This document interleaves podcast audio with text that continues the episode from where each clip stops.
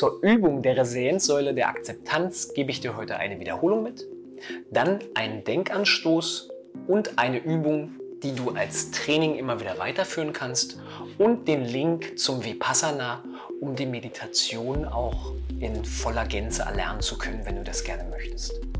Die Wiederholung sind nochmal die Problemklassen. Innerhalb der Problemklassen schau dir, wie gesagt, immer wieder an, hat das Thema mit dir zu tun oder nicht? Und es gehört ein Teil Akzeptanz dazu, zu wissen, dass ein Problem nicht mit dir zu tun hat und du es nicht anfassen solltest, auch wenn deine Werte dir etwas anderes gebieten. Also, greif nicht ins Schmuckkästchen von anderen, wenn deine Fingerchen da nichts drin zu suchen haben. Ist unbedingt mit der Fähigkeit der Akzeptanz verbunden. Und akzeptiere, wenn du Dinge nicht ändern kannst. Also, natürlich wünschen wir uns positive Ergebnisse für negative Situationen.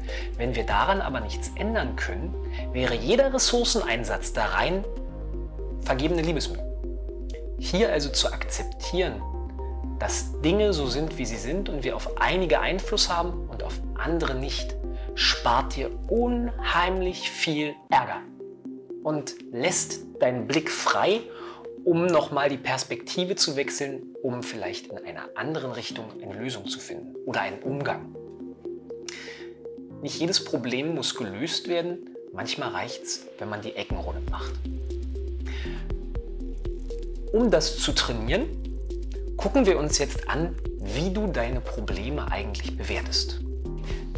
Nimm dir ein Problem und notiere es stichpunktartig und streiche jegliche emotionale Komponente aus der Beschreibung und streiche jegliche werteorientierte Bewertung aus der Problembeschreibung.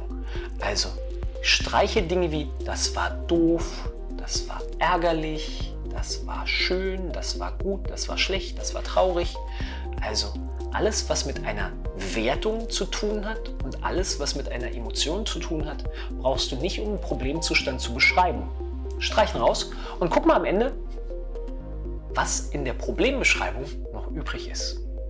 Es bleibt eine Situation und eine Menge schlechter Gefühle und Gedanken. Die Situation, selbst wenn wir diese nicht bearbeiten können, können wir eine Menge mit negativen Gedanken und negativen Gefühlen tun um dort die Ecken rund zu machen. Und hier hilft es also erstmal zu sehen, wie groß ist der Anteil des Problems und wie groß ist der Anteil des emotionalen Affekts, also der negativen Gefühle, der negativen Gedanken und der ganzen Was wäre wenn Fragen und so weiter und so fort. Hier also mal deine Wahrnehmung von der realistischen Beschreibung zu trennen, ist ganz nett, um zu sehen, wie groß ist das Problem eigentlich. Und das gilt es einfach erstmal so zu sehen, wie es ist. Akzeptieren im Sinne von annehmen heißt nämlich nicht, dass du es mögen musst. Du musst nur akzeptieren, dass es wirklich da ist. Das reicht. Im Folgenden kriegst du natürlich noch ein bisschen Trainingsmaterial, wie du Akzeptanz üben kannst Meiner Wahrnehmung nach ist die Vipassana-Meditation das einfachste und effizienteste Mittel, um Akzeptanz zu trainieren. Im Folgenden wird 15 Minuten eine Atemmeditation für dich da sein, die du geleitet mitgehen kannst.